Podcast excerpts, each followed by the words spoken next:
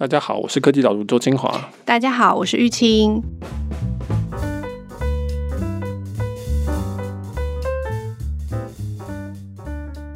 Michael，你有被裁员的经验吗？对，我有一次被裁员的经验，血淋淋。哇塞，这个第一次在科技导读看到跟你有关的讨论，这样那段经验还蛮。还蛮深刻 的，对对对对对，你分享的要不要跟大家分享看看？对，我在文章里面提到，因为今天讨论基本上就是裁员。我在上礼拜的这个文章写了一些比较个人的经历。如果你是会员，不好意思，你就要重听一次。但是我想说我，我呃，我还蛮高兴有这个机会可以稍微写到一点个人的体验。我觉得有时候就是也不能写的太旁观、太冷静这样子。那如果有时候可以。写到一些自己的体验也不错。嗯，会员们都说这个是很有温度的一个部分。对，那我文章里面提到说，我在二零零八年在美国法学院毕业，然后就进了一个法律事务所叫 Harry。那他在那个时候是一个大的事务所，大概有七百个律师，主要是做专利诉讼跟反垄断的诉讼。那我那个时候就是进入他们的专利诉讼部门，所以那种叫做年轻气盛嘛，是不是？就是反正。拿到了一个很好的工作，这个非常高薪的工作，然后就是开始有自己的办公室啊，有自己的助理啊什么，就觉得穿西装这样子就觉得好像很了不起。那不过这个时候通常都要有阴暗的配乐下来，就是事情就越来越不对。因为我毕业的时候是二零零八年，其实就是金融海啸开始的时候，所以我毕业的时候其实经济状况已经越来越差了。我们那一届的学生找工作都找得非常的辛苦，那我算是运气不错，因为我的一些背景跟成绩等等种种综合因素，最后让我找到一个算是在当时就是已经算是很好的工作，在之后算是非常好的工作。那就现在看也是非常好，我的印象很深刻，年薪五百万呢、对，超过这样子。所以事务所那个时候看起来还 OK，但是你后来就慢慢发现那个金融海啸越来越严重嘛。商业活动停顿，其实跟现在蛮类似的。现在当然更严重，但那个时候你可以看到，就是说，哦，案子越来越少，客户也在缩减他的预算。你就看到事务所里面很多的这种斗争的事情出现了，因为大家都要抢业绩，大家要抢案子，然后呢，大家也开始不分享。因为律师基本上是一个，我常常说是一个佣兵团队，他就是要去帮不同的客户打仗，打完一个仗换下一个仗，这样。特别是我们是做诉讼的，好，台湾大部分的律师是做非讼，就是做 transaction 啊这种。我在台湾也是做非讼，但是那个时候我做的是诉讼，那就是一种更加有斗争性的 一群人这样子，就是那种电影里面会看到法律上在骂人啊，说啊抗议这样 objection 的那一种类型的人。每天出去就是要打个你死我活，对对？对，就是这些人本身他就已经有很强的一种 aggressive 的这种主动积极的竞争的，其实跟我个性是不合的，我要强调。那总而言之，反正那个时候大家就开始就显露他们的这些本性，嗯，然后你就会看到这个办公室，因为我们很多办公室嘛，那我们办公室气氛就越来越差。然后我们事务所其实在前几年是在大举扩张的，他们是两个事务所合并，又去并了一些小的，就是想要做大就对了。但就变成说财务就变得比较差。总而言之，你就看到各方面的情况都不太好。那但是我们的那个主持律师。就是我们的 CEO，他还是会有，比如说季报、年报，他会对内会讲一些话，然后他就说：“哦，没问题啊，我们觉得这个事情很好，这个机会是我们的机会等等。”但是你就会看到说，很明显的是有落差，然后你就看到开始有裁员出现。你说的那个落差，就是有一种山雨欲来的感觉，是不是？就是说上面的人喊话，可是下面你们有感觉到不太对劲。其实平常公司内部的确是会有一些竞争啊，或什么，那个是会出现的吗？对，就是有点像说我们在一艘船上，那你看到外面已经是刮风下雨打雷，就是海浪滔滔这样子。可是船长会跟你说，我们这个船的结构非常的稳固，而且我们的航向是往一个新的、更大的一个天地去探索。所以呢，大家放心，就是说没有问题，我们一定可以到那边，而且到时候最后只有我们会到达。那我们最后就会大家可以去获得很多宝藏。假设这是一个海盗船，所以你当然船上的船员，如果你同意这个东西的话，那你就会至少会团结起来嘛。我们要让那个船到那个地方就好了。可是问题是，大家其实心里不相信，所以呢，就变成大家开始在船上打架，嗯、船上来抢，说剩下还有什么东西，准备要弃船逃亡这样子。你就会看到这个船就是非常的要分崩离析。那我那个时候年轻嘛，我没有那么的能够判断这些事情。我那时候还相信主持律师，我就说，哎、欸，他这样讲好像听起来有道理啊，好像还 OK 嘛，这样子，我们挺得过去的。对，然后就看到办公室的那些比较资深的合伙人，就会带着神秘的微笑说，嗯哼，然后再过一阵子就看到哦，这位神秘微笑的合伙人就带一团人就跳槽到别的律师事务所，哦、然后另外一个可能也准备要跳槽，然后你就看到很多人在说，哎，打听说你有没有什么好的工作机会啊等等，然后你会看到有些人就离开了，因为他被裁了，但事务所从来没有公开说过我们要裁员。对，就是可能一阵子进公司，然后每天就是发生不同的离开的消息，这样子。对。我身边的很多的跟我同一届或者稍微比我资深一点，都比我先离开，因为我那个时候就是我的业绩还不错，我有一些稳定的营收，就是我还有同时在做专利的申请，因为我以前有做过，所以这是一个稳定营收。那我还有介绍一些客户，那个台湾的客户跟中国的一些客户，所以我算是就是事务所在裁的时候会排嘛，那他会觉得说这个是有潜力的，或者说他至少是一个自己可以打平盈亏的这个一个人，那就是留到比较后面。所以我大概是最后一个真正被裁员的之前的律师啊，嗯，但是就是说，你就看到身边的比较好的朋友都走了，因为我们之前的人当然就会混在一起嘛，所以那些是我们比较能够讲得上话的人，就会觉得说，哎，这个办公室越来越空了，能够讲话的人越来越少了，这样子。当然，我讲到我那个经验，就是说，后来有一位隔壁的一位这个比我资深的律师，那后，后来他有一天就是在他的家里开枪，然后杀了他妈妈、他的两个女儿。小朋友，然后还有他自己。报纸出来就是说这四个人枪杀，很显然是我的同事开枪的。嗯，但是顺序怎么样不知道。大概大家的猜测就是说，他那个时候在打监护权官司，离婚判决说那一天他的监护权要给他的一个阿姨，而不是给他这样子。所以大家猜测就说那个是这样子的状况，让他可能无法承受。那以及他也可能知道说他可能快要被裁员。资深律师相对来讲，对公司的成本比较大。那所以呢，当然就是对我来说是一个非常震惊的事情。他就是我隔壁，事情发生前一天，他还有带狗进来，就是晃一晃这样，他跟我聊天，看起来很正常，我完全没有看出任何的异状。但是你们后来事后推测的话，他那个时间点其实是承受很多来自各方面不同，而且是很大的压力。对，对，我觉得至少是那个办公室很奇怪的地方，就是说他的确是承受很大压力，但是其实他不会跟大家讲，嗯，大家也不会问。如果是一个台湾一般的办公室，大家起码都会知道互相的一些状况嘛，对不对？就是你家里干嘛，你有什么朋友啊，或者是你有什么兄弟姐妹什么，这个至少大家多少会聊一聊。而且我也不知道是不是美国的状况，就是大家不喜欢太讲到这些个人的东西。嗯、那尤其是在那个环境的氛围之下，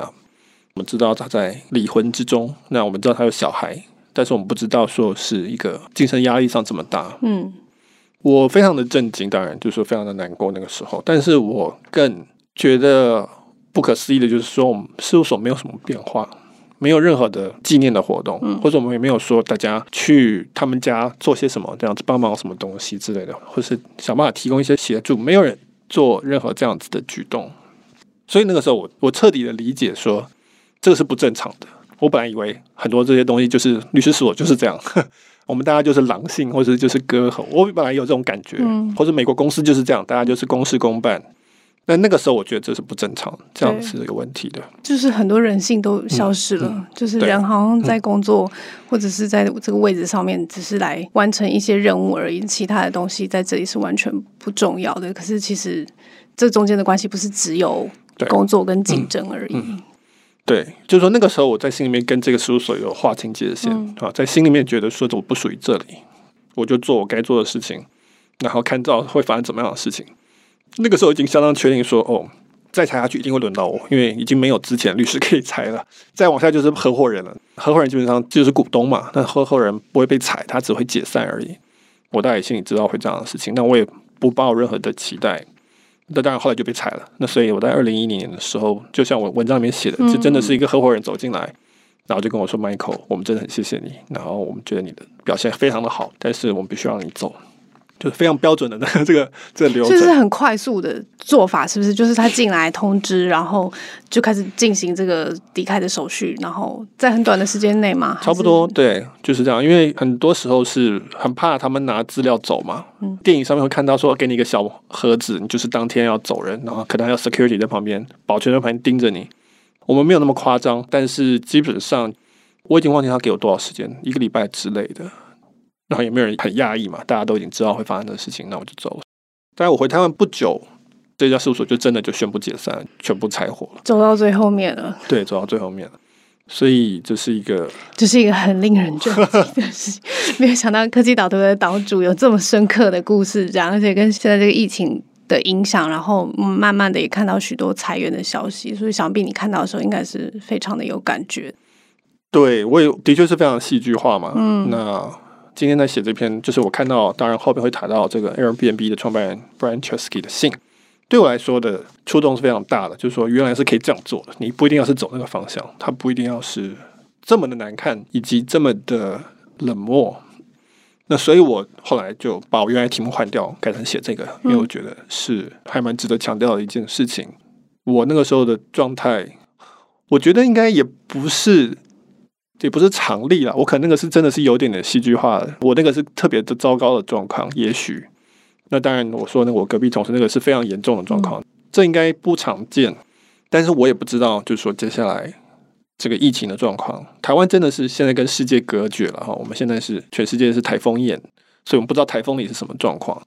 那但是在台风里面的状况，一定是有更多的裁员，一定是会有更多家庭失去经济的收入，很多人要想办法去克服一些从来没有碰过的问题，因为这显然是比二零一八年的金融海啸更严重的。这个时候，呃，我写这篇文章很大一部分就是要强调说，这个东西可以处理的更好一些，会差非常的多。不管是对企业来说，不管是对被裁掉的人来说，或者说留下来的人来说，我觉得都可以处理的更好一些。那么，所以我会写这篇文章。对，你刚刚提到说，你遇到这个事情的时候是零八年的金融海啸的时候嘛？然后我刚好那个时候。就进到学校里面去念书了。我就是在零八年去念书，所以我就没有经历过这一段。然后现在的这个时间点，虽然说台湾算是在台风眼中，但是其实我们默默的都会一直看到很多企业结束营业啊，或者是我上个礼拜才去一间餐厅吃饭，然后这是我第一次去那间餐厅吃饭，我觉得很好吃，我还想要跟他们柜台的人有一些聊天，想要认识他们，他就说哦。那个后天是我们最后一天营业，就非常的震惊。就是虽然我们在台风眼，但是你也是还是会看到很多撑不下去的企业或者是公司，然后正在经历一段很辛苦的时间，这样子。对，我刚刚说去了一个更好，当然不是说只是说要求企业主或是期待企业主，我觉得不是说谁的责任的问题，而是说在这种艰难的状况，就会更体现出来说，哦，企业其实是人的组合。是一种人际关系，其实我们还是要回归到人际关系的一个状态，因为台湾大部分都是中小企业，那所以我觉得其实通常不会有这种太明显的这种缺乏人性的问题，嗯，因为中小企业就是老板就坐在你的对面嘛，好，我们办公室也是这样，他再怎么样没人性，他还是得看着你的脸跟你说哦，我们要请你走这样子，我觉得这都还是人性哈，就算两个人吵架了分手，那都还叫人性。大公司才叫做没有人性，那就是因为他们没有那种感觉，你好像是被一个机器给试出的感觉，你完完全全感受不到说有任何人因为你的离开而难过或是开心，你知道，或是有任何的不同的这种感觉都没有，它就是一个机器说，就是每个人不需要你，对，就是每个人的位置都会放的好好的，然后你在这个位置上做不够好，或者这个位置不需要有人了，就拔掉就离开，好像就只是很常提到用的形容词是什么？这个小的螺丝的那种，不论是大螺丝还是小螺丝，总而言之，你就只是个螺丝，然后不是像人一样，就是跟旁边是有连接的那种感觉的。对，所以我觉得大概大公司会特别有这种状况。那我觉得中小型一点公司会还好。然后我觉得以台湾的中小企业的状况，其实台湾通常还是有比较人情味啦。嗯，相对于说，我们刚刚在录音之前有聊过，就是说美国会比较是那种真的就是公事公办，大家是合约关系。在招人的时候，以及在谈条件的时候，至少我如果是讲白领阶级或知识工作者的时候，他们其实是比较明白、直接在谈钱的问题。然后这是一个交易，这是一个你付钱买我的专业。那在这段时间内，我提供我的专业，那你提供我钱，或是我的保险，或是我的认股权等等，结束就结束了。那在台湾会比较多人际关系、人情上面的一些东西。然后我是不是忠诚啊？这是我的朋友啊。我们民族性是这样子。对，就是在台湾圈子小吧，人跟人之间距离是非常近的，所以你会很自然的觉得这些关系也很重要。因为如果不维系这些关系，圈子就这么小，那会发生什么样的事情？你也会很习惯的要去保持这样子的连接，但是在美国或者是大的城市，它就是机会是非常多的。所以其实裁员的这个状况，就我的理解，在矽谷其实是非常容易发生的，因为这些矽谷的人才他在那里，他有无限多个机会，然后随时随地都会有一家新的新创公司冒出来，是很有潜力的。比如说 Uber 刚出来的时候，或者是 Facebook 刚出来的时候，就很多人会看说，哎，我是不是应该要转换这样？所以人才其实是一直跳的。那人才一直跳以外，公司也其实一直在变换，在换血。他们觉得，哎，这段时间我需要什么人，我就招什么人进来；但我不需要什么样子的人才，我就请他们离开。所以他们这种切换的速度是是非常快速的。我其实觉得是蛮高压的，但是他们好像逼迫自己要去习惯这样子的状况的。对，所以我刚刚讲说台湾比较有人情味这一点，它也有它的缺点。那缺点就是说，我们有很多情绪勒索嘛，对不对？我们有很多你不挺我，所以你不加班，或者说你对公司没有。忠诚度没有贡献，台湾就很多这种东西。美国的就像你讲的，有很高的流动性，那所以大家也不会说啊，你应该要为公司怎样怎样。那一种勒索会比较少，那大家就是说，好啊，你要我做很多事情，那就给我更多钱嘛，对不对？或者不然的话，我就表示这里没有反映我的价值，那我就走等等。那所以当然就会产生出不同的商业环境出来。那台湾就会反过来，就是说，变成企业要很负责照顾员工嘛。政府把很大的一些责任是放在企业的身上，由企业来照顾人民。因为我们觉得社会很重要一个关系是这个。那在以美国这种比较极端的例子的话，就不会那么的明显，就是不会觉得说大家就反正就是市场经济，可以的话就就在一起。你可以另谋高就你就去啊。所以很多从美国回来台湾人都会很不习惯，很多时候。然后从台湾去美国，比如像我那个时候。一开始也不习惯，我也会觉得说，哎，那我们难道不应该要去帮帮他这个人？比如说那时候同事，比如做比较辛苦哈，比较不上手，想说要去帮他，那他们也会觉得说很奇怪，你为什么要做这个事情？他的责任他自己要背嘛。我觉得在这个艰困的时间点的时候，我们也许可以说看到台湾的一些紧密的关系，它也有它的一些好处，但是它也有它的坏处。嗯，你讲的很对，就是在不同的文化下面，它就是会产生出老板跟员工之间的这种。亲近或者是交易的关系这样子，刚好你文章里面就提了两个例子，一个是亚马逊，然后一个是 Airbnb。那我们可以先提亚马逊，因为其实它这个对待他们物流线上的员工这种很恶劣的对待的，然后不好的这种工作环境，其实是时有所闻。就是你常常在新闻上面就会看到亚马逊又被抗议了。每次亚马逊一有什么活动，外面就会站一批人，然后举牌子，然后就说贝佐斯是。这个邪恶的商业家，然后这个亚马逊都在说谎之类的，然后你也看到他们有大大小小的官司，因为他们的这个工作环境的关系，然后就被告这样，然后要求他们要改善。然后你也看到说，亚马逊其实一直在不停的说，哎，我们有做什么调整，我们有做什么调整，可是这个冲突好像就是一直在发生的样子。对，这一篇文章讨论第一则是亚马逊的，他的 AWS 他的云服务的一个 VP 叫做 Tim Bray，然后辞职，然后发一个公开声明，就是批评亚马逊，他就说亚马逊。有很多的仓库的员工抱怨说，他们觉得不安全，就说没有防护措施啊，觉得很怕感染到这个疫情啊。之前也有很多亚马逊的物流的员工会抱怨说，哦，他的工作环境不够好。这是特别的，就是说这个亚马逊物流工作环境不好，已经是众所皆知的事情了，而且有谈了很久，已经很多人在讲，很多人在讨论的事情，就很多已经有发生过几次抗议示威的事情，然后也有人在提告。对，那我记得《纽约时报》是不是也曾经埋伏去到他们的这个作业线上，然后去了解他们这个实际的工作状况，有揭露报道出来这样。对，那一直都有这样子的声音出来，但是亚马逊的官方的回应是说，他们已经是提供优于业界平均的报酬了。哦，我在文章里面也有引用刚发出来的一个贝佐斯的股东信，他想说。我们的这些劳工平均一小时十五块美金，是远高于这个业界平均的，而且他们在持续的在去强化这个各种，比如说环境公安的问题啊，或者安全的问题。亚马逊的这个劳工，或是讲说物流上面的这些员工的工作环境好不好的这个争议，其实很像以前大家会说富士康的环境不好，那富士康就一直说不会啊，明明就是我的工厂里面有游泳池、有电影院、有宿舍、有干净的餐点。他们的工作时间也是正常的工作时间，当然是辛苦的工作时间，但是他们也不会故意让他们过劳死，因为过劳死对富士康一点好处都没有嘛。当然，薪水也是大家最高的。他们这些人会来富士康，就是因为没有更好的选择，没有更安全的环境，所以富士康就一直不能理解，说为什么大家在骂这个事情。嗯，那可是里面当然有过去有什么跳楼的事情，然后还有西方的媒体就会一直说这个里面哪里不好，哪里不对。他们的工作人员做非常无聊工作，精神上是其实是一种伤害，就是说你一直在重复做同一件同一同一同一的事情。但是富士康就一直不能理解说，说明明这就是很好的条件啊，他创造这么多工作，他拉高全国的薪资水准。他提供这么多人饭吃，支撑这么多家庭，上百万人，其实跟亚马逊这是一模一样的状况。这个根本上牵扯到就是角度的问题了哈，就是说你是从那个员工的那个人看的世界，你就会觉得说他可以看到很多问题。那但是你从一个我们讲资方好了，从企业的角度来看，他就会说你可以走啊，我还有别的选择，我没有说一定要拜托你留下在这里哦，你真的可以走，我提供的就是我尽可能提供更好的。那当然。他还有竞争的问题嘛？如果我一直做得更好，那我是不是竞争优势就会输给别人了？那这个时候我就没有办法提供这些东西了。角度不一样，就会看事情就是完全不一样了。嗯。那他就说：“那我到底要做到什么程度才可以？因为明明我，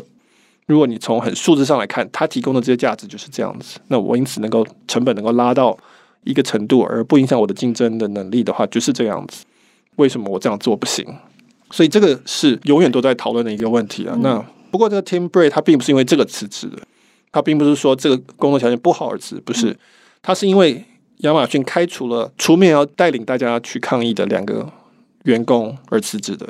他就说，亚马逊是就是那一天，他们这个团体发了一内部信说，哦，我们要几月几号要来开会。然后呢，当天那两个主要的负责人一样，就是有个主管走到他面前说，你被开除，就在同一天。然后理由就是那种很荒谬，就是说，啊，你可能表现不好什么的。他就说他不能接受这个 VP，就说我不能接受这种行为，这个很明显就是在打击吹哨的人，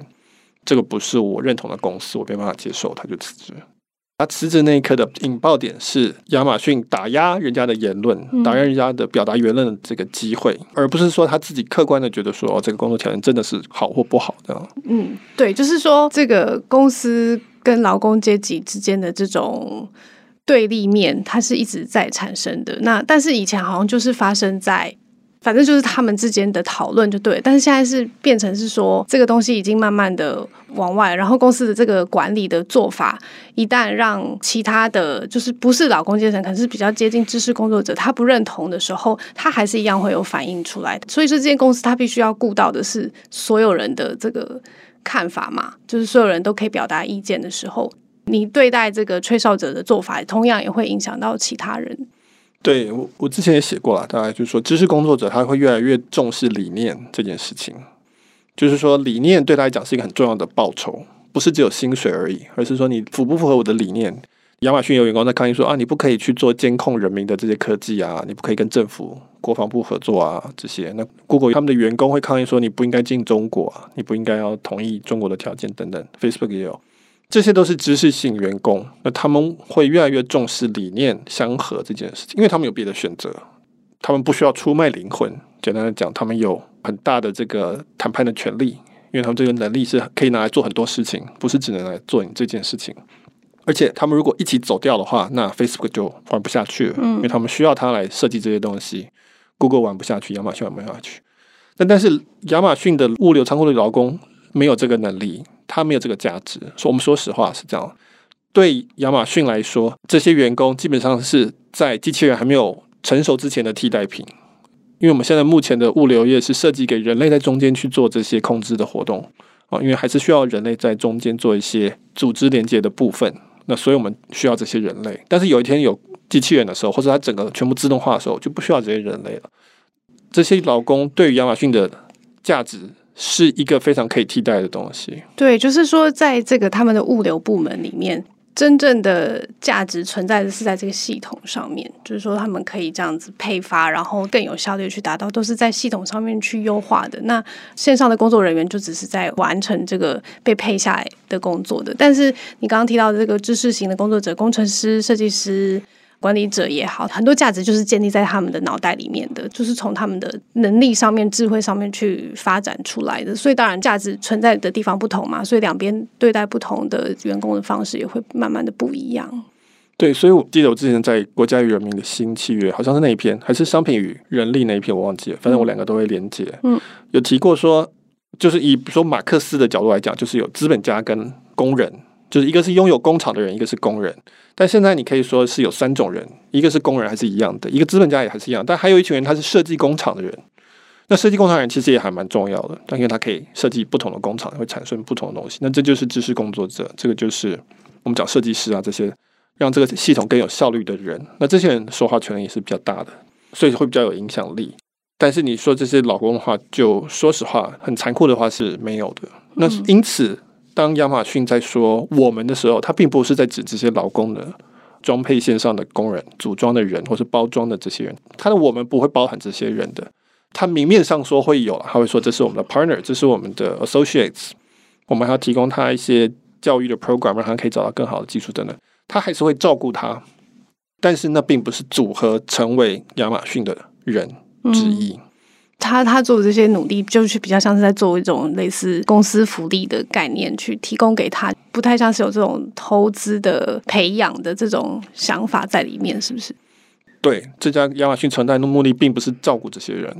是要追求别的东西。他需要这些人，但是照顾这些人，并不是他的存在的意义。这个就会导致这样的结果了。那所以，为什么就是他们会一直无法理解说，哎，为什么你一直骂我们呢？我们不是已经做很好了吗？他们就是一直会受到这样子的压力啦，因为我觉得在现在的社会里面，社群就是有网络了，大家资讯流通就越来越多了，然后透明度就越来越高了。不是只有企业可以对待员工，群众也可以对公司施压，政府也还是一样也会对企业施压的。他这样子的方式是很容易受到非常多的压力的。对，我们接下来看 Airbnb 的这个。完全不同的态度，但是我们要理解它的前提是因为这些人全部都是知识工作者，Airbnb 的员工都是知识工作者，都是开发者，都是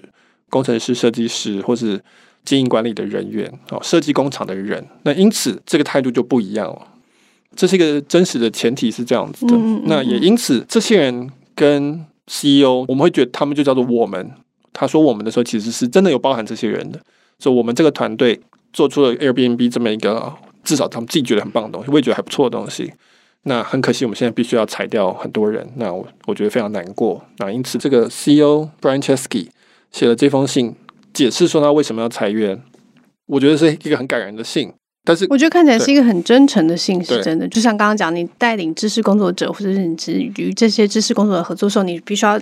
提供你的理念、我们的愿景，或者是我们为什么要做这些事情。同样的，他在做这个很不得已的决定，要裁员，要让。公司四分之一的人都必须要离开的这种痛苦的做法的时候，他还是有一套他的核心价值去做这件事情的。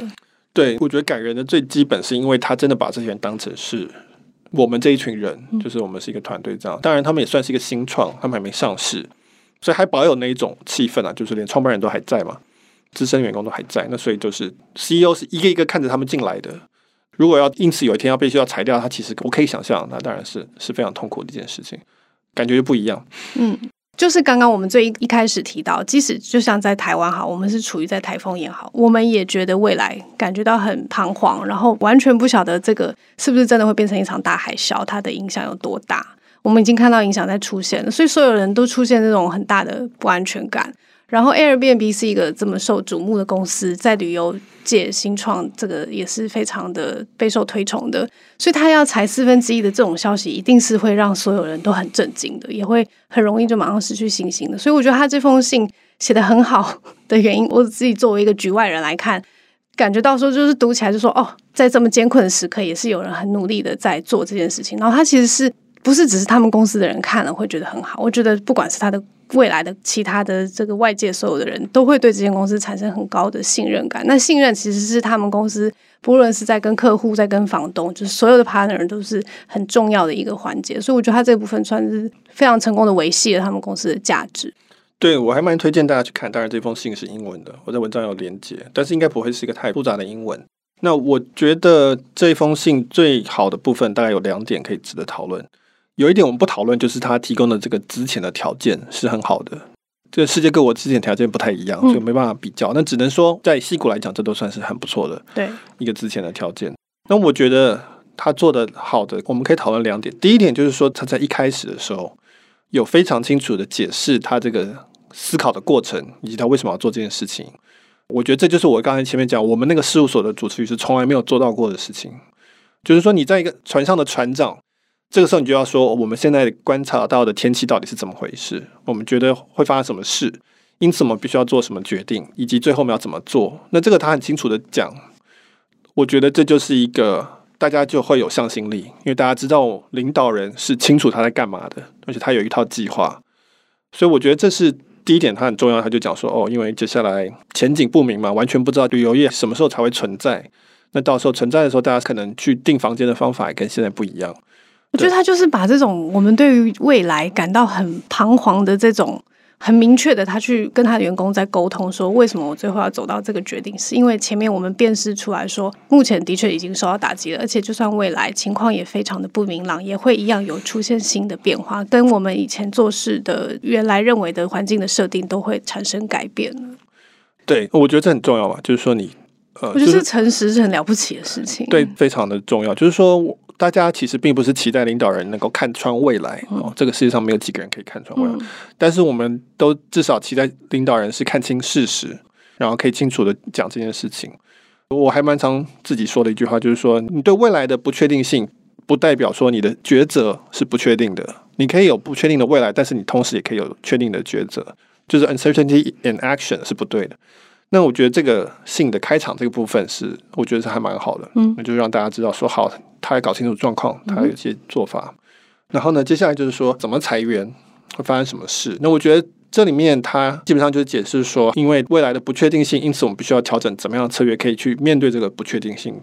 因此，为了配合这个新的策略，我们必须要裁掉哪些东西，保留什么东西。那这个都很清楚的解释。最后就是说，那被裁的人会发生什么事，留下的人会发生什么事。我觉得最难能可贵的，或者说我基本上没有看过的，就是他怎么去处理裁员的、公布这个决定这件事情。我觉得是最厉害的，就是说，因为现在 Airbnb 大家都是在家里工作，大家都没有办法进办公室，所以他就说这封信是美国时间周三出来，那么他就说再过几个小时，所有要被裁的人就会收到一个行事历的邀请，那个行事历就叫做 Departing Meeting，就是离职会议，就是你跟你的资深主管会有一场会议，那当然就是他解释说你接下来会发生什么事，你要离职，你有多少钱等等。所以所有人在那个时间点同时都会得到这个消息，然后接下来就可以跟他的主管讨论，然后到礼拜五的时候，所有的部门才会开他的团队会议。那这意思就是说，他有至少一天多的时间可以自己想一想，到时候他要面对他要离开的同事，他要怎么去反应，然后怎么去 process 这个事情。嗯嗯嗯。然后到下礼拜一，就是他是最后一天，他要离开这个公司。它的设计是说，如果说大家如果想象，如果还在办公室上班的话，就是礼拜一大家都会进办公室，你可以在那个时候跟大家好好说再见。那你可以绕一圈，这样 就是像毕业一样嘛，就是你可以去好好的跟所有人把想说的话讲完，然后离开，而不是说那种扫地出门那种感觉。对，就是以前。好，我的经验就是从小说或者是电影来，但是你会看到说他们的处理就是所谓的快很准，然后就是意思就是说，因为这个是一个负担，是一个麻烦，然后所以要我们要很快的处理这件事情，那尽量就是越少人被影响到就越好，所以可能通常就是什么礼拜五通知，然后可能或者礼拜四就是很短的时间，然后明快的就把这个事情处理完毕了，这样子。不像这个，它是以天为单位来计算，所以也没有真的拖到非常的久。但是它是真的有保留时间让大家去好好的，不管是 要离开的，或者是还留下来的，因为一定都一样会受到波动的。但是他留了这一段时间，然后所有人都有一样的认知，然后去面对这个东西，我觉得是。不是说你前面讲的那个经验，就是所有人都在一团迷雾，然后也不晓得什么状况。有些人离开，有人还在，可是留在会到底会留到什么时候也不知道。就是所有人都在那种很高度不确定性，然后又很迷惘的状态下面。可是 Airbnb 他们的做法就是，所有人都有一样的认知，然后都知道说，我如果想要跟我的同事道别，说任何的话，我在什么时间会是很好的机会，我不会有没有机会去做的时候，这样。对，传统上面的做法是，至少我见过的，以及电视上看过，通常就是你讲礼拜五下午，然后主管把那个人找进来，其他人基本上都已经走了，然后就是说你要走了，然后下班。他的那个概念是说，因为有人走了会影响士气嘛，所以你如果是在大家上班的时候走，嗯、大家就会啊什么什么什么发生什么事这样。嗯、而且他通常如果说很多人裁员，他是一个一个来的，就每个人都在等说什么时候哪一天我会被叫到办公室，然后我也会很紧张，说我到底会不会被叫，或者说要把我调职干嘛的都不知道。我觉得这个优点就是 Airbnb 的做法，就是所有人同时知道，没有被裁的人也同时知道，因为他没有收到通知，你就知道至少短期之内不是你。你可以好好的跟大家走，他也不希望你偷偷的走，或者是一个人寂寞的走。嗯，你说好好大家一起走，大家一起好好说再见。那我觉得这个是用心，对，就是这个是有想过、有体贴的。嗯、那我觉得这个是很难得的，对于留下来的人来讲是一个一种鼓舞，就说看到公司对离职员工的用心，那当然你就会相信说，好，那公司应该会尽量尽可能照顾我。虽然我不知道这个公司到底未来怎么样。但是至少知道这是一个有在用这方面心的人。那离开的人当然也不用讲，就是说这不是最糟的状况，对。然后呢，对这个公司基本上会有一个好的感觉，就是说我完全可以理解，不是因为我的关系。哦，像我前面讲我那个例子，你就会觉得说，公司的主持律师说律师事务所没有问题，但是你裁我，那表示说我有问题嘛，嗯、对不对？表示说我的价值不够，我不配这艘船。嗯、那 Airbnb 的意思就是说。完全没有这个关系，大家都知道为什么，我已经讲的很清楚了，所以你也不用去自我否定这些东西。那外面的人，其他的公司也可以看到，说他知道 Airbnb 的状况，他知道这个员工不是因为他的关系。